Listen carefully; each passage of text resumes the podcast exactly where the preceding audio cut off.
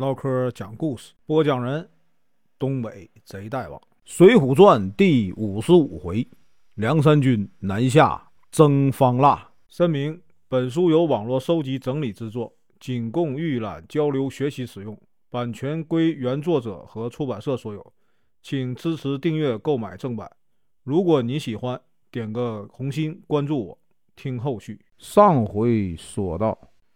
燕青见了陈官呢，说他自己啊叫叶贵，把这个册封的文书拿出来，就请这个陈官呢准备好大米和船只，一起呢前往润州。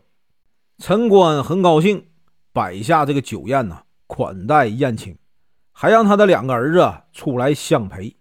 在酒席上啊，燕青等人呢下了蒙汗药，将这个陈官父子和他们这个心腹啊麻倒了，杀了他们。今天啊，咱继续啊往下说。宋江得到消息，和吴用商量以后啊，亲自来到陈官家中。吴用派人呢，挑选了三百只快船，船上呢插上方茂啊给的三百面的旌旗，让两万多士兵埋伏在船里，又让一千多士兵穿上方茂给的军服，派这个穆弘啊假扮陈毅。李俊呢，假扮这个陈泰，将这个船只啊分成三波，每一波船上安排了几个头领。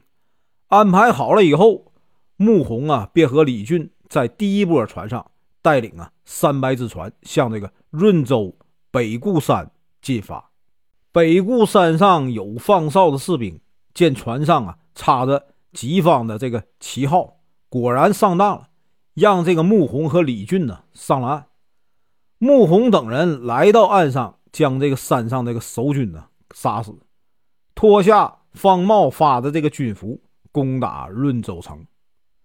吕世香战败，他手下的四个统治官呢都被杀死，还有两个统治官呢被活捉，牙将士兵被杀的不计其数。吕世香和六名的统治官逃了出去，投奔了常州。宋江。夺取了润州，安抚百姓啊！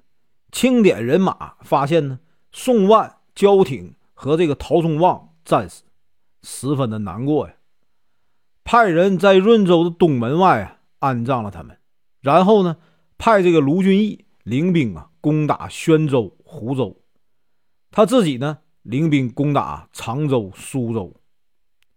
守卫常州的将领啊叫钱振鹏，他手下。还有啊，金杰和许定啊两名副将。吕思香刚逃到这个常州啊，宋江就率领的大军呢追了过来。吕思香带领应明、张进仁、赵毅、沈辩、高可立、范畴啊等六名统治官和这个钱振鹏等人呢到城外迎战。钱振鹏第一个出马挑战，宋军呢。派关胜啊出战，二人打到了三十多个回合呀，钱振鹏渐渐就抵挡不住了。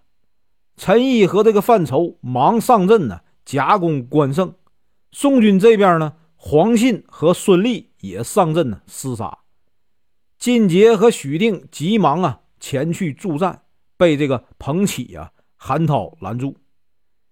金杰啊想要归顺呢宋兵。打了几个回合，就退回了本阵。韩涛呢，在后面呢追赶，被这个高可立一箭射中。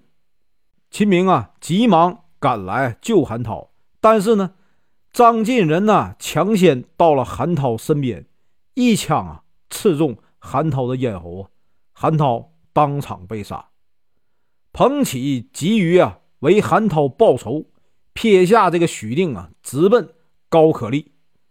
没有提防张进仁，也被啊张进仁刺死。关胜见韩鹏二人被杀，十分的气愤，一刀啊砍死了钱振鹏。刚想去抢这个钱振鹏骑的那匹啊赤兔马，却想不到自己骑的赤兔马呀马失前蹄，将他摔倒在地。多亏啊徐宁带着宣战郝思文赶来，将关胜啊救走。吕思乡指挥大军杀过来，关胜等人呢作战失利，率兵啊向北撤退。宋江得知韩涛、彭起呀也战死了，伤心的哭着说呀：“这次自从渡江啊，损兵折将啊，已有五个兄弟战死，难道上天不让我呀收复方腊吗？”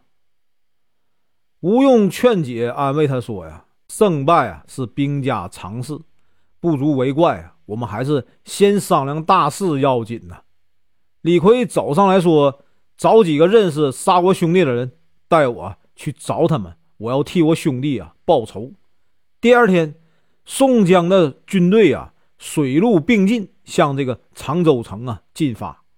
李逵、鲍旭、项冲、李衮呢？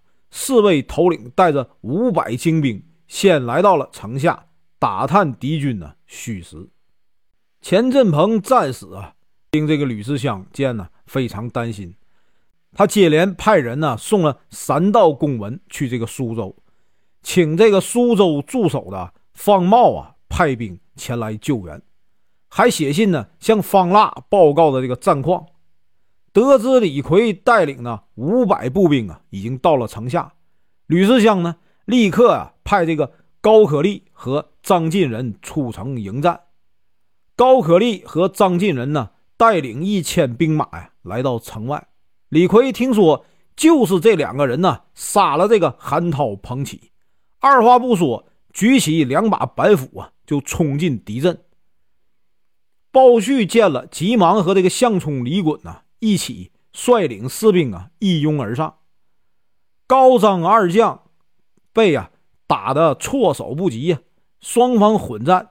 李逵一板斧啊砍下高可立的脑袋，鲍旭一刀割下呀张进仁的脑袋，报了韩鹏二人被杀的大仇啊。常州兵马呀败回了城里，将这个城门紧紧关闭，不敢出战。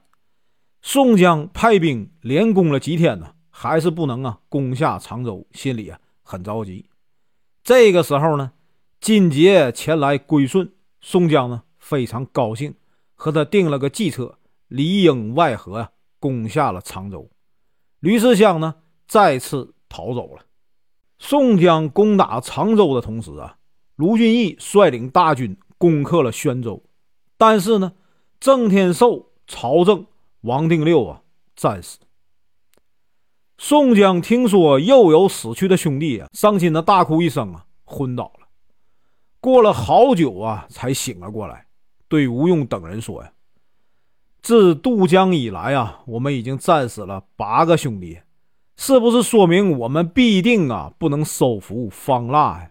吴用又劝宋江说：“主帅啊，千万不要这么说，这样啊会动摇军心的。”当初我们攻打辽国呀，所有的头领都安然无恙，这是啊上天注定的。如今战死的这几个兄弟啊，也只是各自的命数。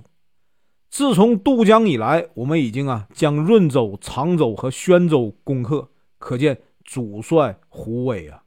所以，我们不能自己先灰了心丧气。宋江听了，心情啊才好了一些。本文结束，感谢观看，请听后续。